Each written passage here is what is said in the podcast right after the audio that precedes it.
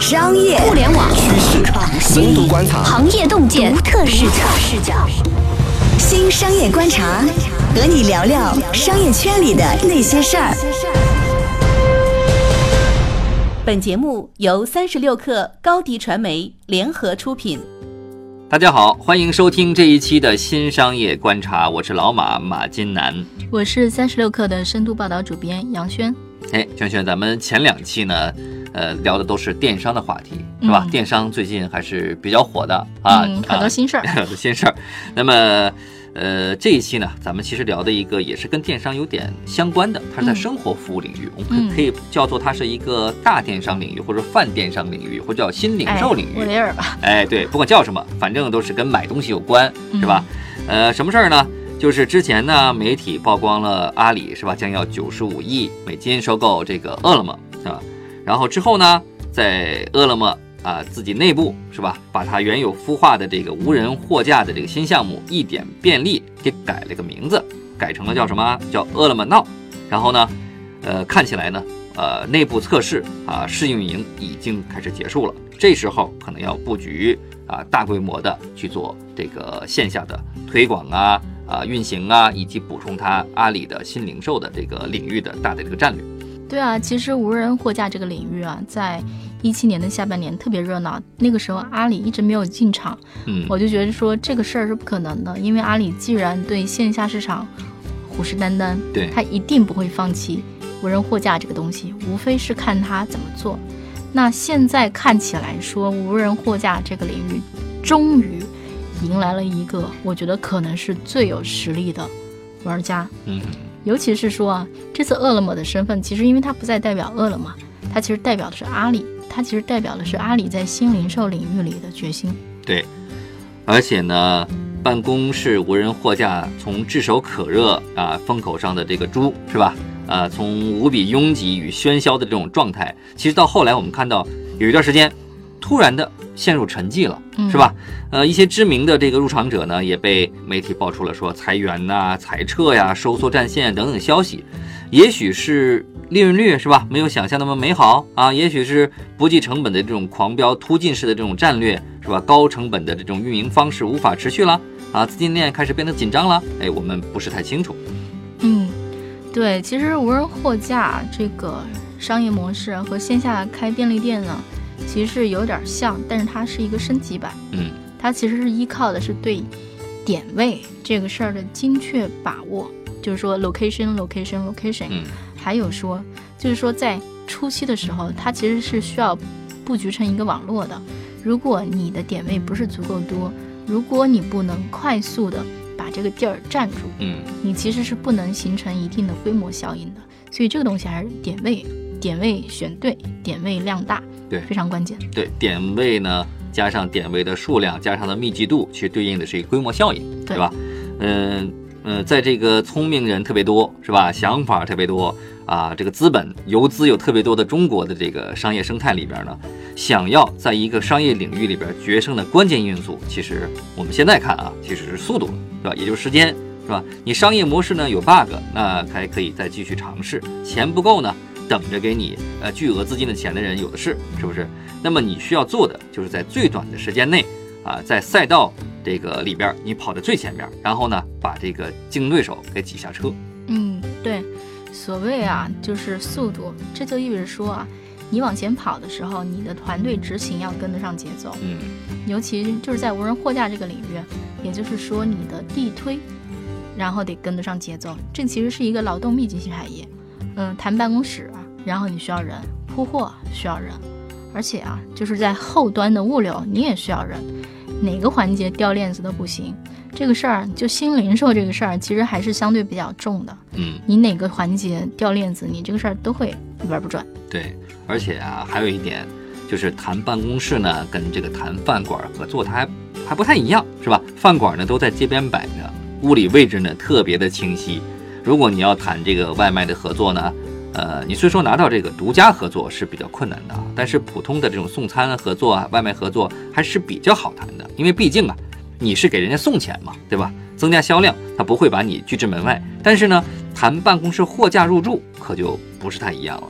嗯，所以嘛，所以有段时间大家还在说，哎，顺丰其实做这个事儿挺合适的。我觉得可能就是大家想到说顺丰会跟公司前台有个人打交道，其实都是熟人。我们公司的那个前台就跟顺丰小哥就是天天见，都很熟。嗯，哎，我还听说一个八卦，就是呃，我有一个朋友公司哈，就是他们的前台最后嫁给了。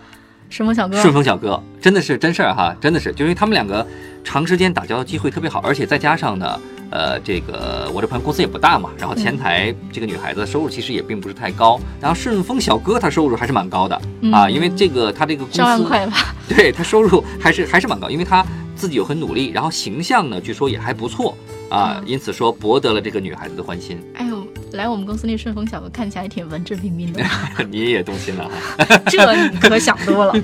所以啊，就是说，其实啊，就是你真的说你去做，呃，那个办公室无人货架，像现在我们办公室的那个无人货架是有冷柜、有热柜的，所以你你首先要搞定公司的行政前台，然后呢，你还要把冷柜、热柜弄进场，然后插上电。然后你得让行政跟你协调一个有插电的地儿，嗯，反正吧也倒还好，我觉得至少员工们都很欢迎。嗯，我是听说很多原来做房地产中介的人去转行做这个这个行业的地推哈，呃，在这个房地产市场行情持续这种低迷的情况下，是吧？他们还能有这种赶上风口的机会，我觉得天无绝人之路啊。哎呀，房地产行业的小哥勤奋嘛，你知道在线上流量枯竭的今天啊。然后现在，一些线下领域的从业者啊，就从互联网开始的那个绝望啊，到现在峰回路转，就是三十年河东，三十年河西啊。哎，还真是。但是呢，光有人你还不行啊，供货你还得跟得上，货源呢还得稳定，损耗呢还得控制住。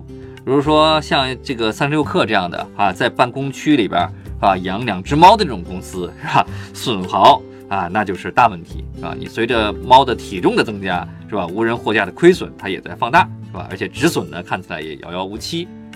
对我强烈建议所有有猫的公司啊，那个无人货架上不要放香肠。哎，三六氪那个两只猫叫花花是和花花和七七嘛，现在还有一只小白，对，三只猫了哈。对对对啊，所以说。呃，想经营无人货架的公司要入场三十六克，这些公司啊，你要谨慎了啊！里边可有三只猫，是吧？对对对，我们也不会为那个香肠买单的，对吧？就是，所以啊，你入场前你得提前问问好。嗯。不过呢，我觉得猫咪的幸福生活可能不会持续太久。看那个便利蜂已经把那个布点的货柜开始陆续换成那个带锁的柜子了。嗯。扫码开门，然后呢，商品上会有那种。那个叫 RFID 的那种金属标签，然后你拿走后，机器能感应，然后能够自动结账。对，就是这个门呢，你不是想开就能开的啊，起码猫咪你是打不开了，因为门你必须得扫二维码才能打开啊，而且可以自动结账。看起来呢，这些行业玩家们呢，呃，已经提前的啊，进入了这种精细化运营的阶段。开放式的这个货架呀，它不仅呢会考验。猫咪的这个定力是吧？还同时考验人性。据说呢，有的点位呢损耗率呢能达到五成，其实还有更夸张的一些数字哈。呃，那么没办法啦，有人性的问题存在呢，那么就只能用设备升级换代来解决啊。本来呢，零售行业的利润率就特别的低，也没有什么太多的这个行业壁垒啊、门槛呢。如果盲目的追求点位数量和销售收入，呃，这个设备如果再不升级换代，那么坑就会越挖越深。早晚呢，还得通过这种精细化的运营，你必须把这个坑给填回来。嗯，我觉得这个事儿其实也是可以预见的。嗯，然后像去年下半年市场打得特别火，而且行业里的人都在说损耗率的时候，就有人问我说：“说你怎么看这个事儿？”我当时判断就是，我觉得无所谓，我觉得先把地方占住，你再升级设备，损耗率这件事儿不就控制住了吗？但是如果你地儿没占住，因为这个跟就是线下商业一直讲。地短地短地短，嗯，的逻辑是一样的。地短是第一位的，你无论开大店、开小店、开个无人货架，还是开个盒马先生，嗯，你都还是得地段首先要好，嗯。那么其实啊，就是无人货架这个风口在突然爆红之后啊，陷入沉寂，中间也会有些声音说这个无人货架是个伪风口，就是大家都在谈论嘛，说什么商品丢失率啊，什么就这些。但是我觉得。其实啊，从我自己的感受来讲，我还是非常非常喜欢这个商业模式的，因为我自己是无人货架的忠实消费者，每天都会过去溜两圈儿。嗯，然后你也就是说你是吃货加懒人的一个综合体啊。对对对，我觉得我就是那个对吧，现代人的代表呢，嗯不然怎么办呢？真的就是在公司门口我就不会下楼，嗯所以我相信说啊，就是这个用户的需求，我觉得是不应该被质疑的。嗯，而且呢，我不知道这个赛道里边的玩家呢有没有关于呃这个男女比例的这个购买者的这个数据。我的直观感觉呢是女生的购买力啊，它的比例非常高，所以说我觉得需求还是非常明显的。尽管呢我很少使用，但是我看到女同事是这个忠实的这个用户。呃，也其实也可以考虑哈，对未来对商品做一些精细化的运营和管理，配置一些女性啊、比较喜欢的商品啊，可以增大销量嘛。比如说一些鲜榨果汁啊，什么酸奶啊，是吧？这些商品。都有了，都有了。那么呃那可能是我没看，没有看见哈，我很少去看。呃，关于损耗率高的问题呢，我相信呢，这是短期内市场教育不够充分造成的，是吧？比如说，你像超市这种商业形态刚刚进中国的时候，也遭遇同样的问题，是吧？大家觉得，哎，我不用付钱就可以直接拿东西先装筐里边儿啊，它也有很多商品的破损呐、丢失率高的这种问题。其实到现在为止也没有彻底解决啊这个问题，但至少呢，这个现象其实其实是大大减少的。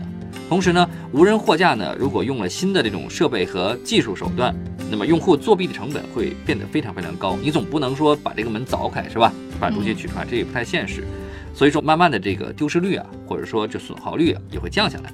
嗯，我在做一个预测啊，我觉得无人货架，我们现在讲无人货架都是讲办公室无人货架。嗯我觉得其实这个东西，你其实只要能搞定市政，嗯然后其实无人货架或者说吧，就像什么日本，你在街头随处可见那些贩卖机，嗯未来其实也是会在中国的那种各种各样的街道上布满的。嗯只不过呢，就是办公室这个场景可能还是一个最好的场景，因为办公室这个场景你一天待至少待八个小时嘛，路上你可能就是路过了。嗯然后我们可能现在看起来还是大家先把办公室这个最好的场景先占住啊，毕竟说就是我觉得无人货架其实啊，我我觉得至少在这种办公楼密集的城市里，嗯它一定会站稳脚跟，一定会深入到每一个毛细血管里。对，然后因为毕竟嘛，就是这个这个是离用户最近嘛，对对对啊场景最接近。嗯，销售逻辑，然后零售逻辑完全都讲得通。对，而且呢，这可能还是一个呃符合未来趋势的这么一个商业形态，去中心化嘛，是吧？甚至呢，我觉得呀，总有一天，无人货架它不仅会布满所有的写字楼，它还很有可能会深入到我们每个人的家里边，是吧？可能有一天呢，我们家里连冰箱都不用买了，是吧？你只要同意，呃，无人货架进到我自己家里边，是吧？冰箱免费送，商品随便拿，只不过就是每家一个账户嘛，到时候按件儿去自动结算。就是买水送饮水机是吗？对对对，而且到时候可能，呃，这些像海尔这样的白电的家电厂商，它的竞争对手或者它它这个市场，它已经不是被竞争对手所占据了，而是被一个无人货架的企业占据。这是一个畅想哈，也许不会到来。啊就是那个冰箱公司不断的每天帮我补充什么牛奶、鸡蛋、西红柿这些东西？对啊，因为它能够拿到你的数据，就是说你买没买或拿走没拿走，消耗没消耗，它是直接可以了解的。OK，它可以通过线上提醒你，你是不是要补充某些东西，然后 OK 你点确定，那么就会有呃小哥，比如说外卖小哥啊，然后就会送过来。马老师不得不说，你的脑洞还是挺大的哦。哎，我是认为这一天啊会到来，因为什么？因为我们看到所有的商业呃模式，呃，不能说所有的哈，大部分商业模式，然后呃，它的出发点都是解决什么问题？都是解决便利性的问题，以及什么？以及让人变得更懒的问题。人呢，他天生的是有懒惰的呃这个性格缺陷的，是吧？人不会平白无故自己给自己压力，都希望懒一点，是吧？都希望舒服一点。那么这个就是一个很重要的切入点。我不需要再去超市买菜了，对吧？你会主动送上门啊，多好啊！冰箱还不用我买，你还送，对吧？哎呦，我深深的为各种电商、超市感到忧心。如果这一天真的到来的话，因为我觉得嗯还是有些阻碍的，我自己会有一些心理障碍，觉得这个隐私问题怎么办，然后安全问题怎么办。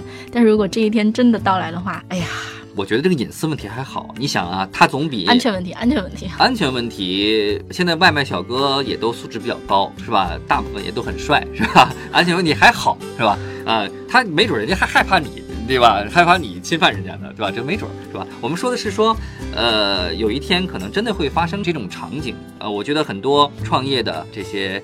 创业者们也可以考虑考虑我所说的这个场景有没有可能发生？你们可以做一些提前布局？至少感觉那个智能冰箱这个东西应该跟电商，然后现在就开始可以考虑那个携起手来了。嗯，其实你看一看，我觉得如果这个事儿真能成，其实最容易布局的是什么呢？是在和那些呃集中式的那种呃公寓合作，比如说像自如这样的公寓，那么它为每一个房间都配备这样的一个冰柜或者冰箱，对吧？啊。你想一想，拿了之后就直接算钱，直接算钱了吗？这跟酒店其实很像，很像，很像。对，相当于其实我们提前摆好，然后对，吃完再付钱。对，你想，如果如果这个商品它跟楼下便利店的价格是一样的，甚至比它还要低，或哪怕比它贵一点点，你都懒得去楼下去买东西。你想，如果地上现在有一块钱，呃，谁丢了一块钱，你可能都懒得弯腰去捡。是吧？因为我们确实从呃生活水平、收入上也都在慢慢的提高，然后大家的消费能力也在逐渐变强。其实我追求的是人在越来越懒，我追求是个效率，就我想要吃这个东西，我想要拿着东西，我就想立刻得到。这也是为什么京东能够依靠它的快速的物流配送系统，能够打遍天下，呃，只剩一个敌手啊，只剩两个敌手，因为就现在还有拼多多嘛，只剩若干个小敌手的这么一个重要的原因。嗯。不得不说，马老师，你这个脑洞我还是佩服的。被你那么一说，感觉还是有些道理的呢。嗯，这个主要是跟轩轩老师学习的比较多嘛。啊，不要商业互吹了。好，今天呢，我跟轩轩聊了聊无人货架未来的可能的应用场景，以及有一天是不是真的有可能在我们每个人家里面布上了无人货架这种机器。当然，这是一个大胆的畅想。呃，我个人角度来说，我是期望这一天。早早到来的，因为我是一个懒人。嗯，好，感谢各位收听我们这一期的节目。如果您喜欢我们节目呢，就请点击评论、转发或者点赞。也欢迎大家去下载三十六课的 APP。嗯，我们下期不听不散，再见，拜拜。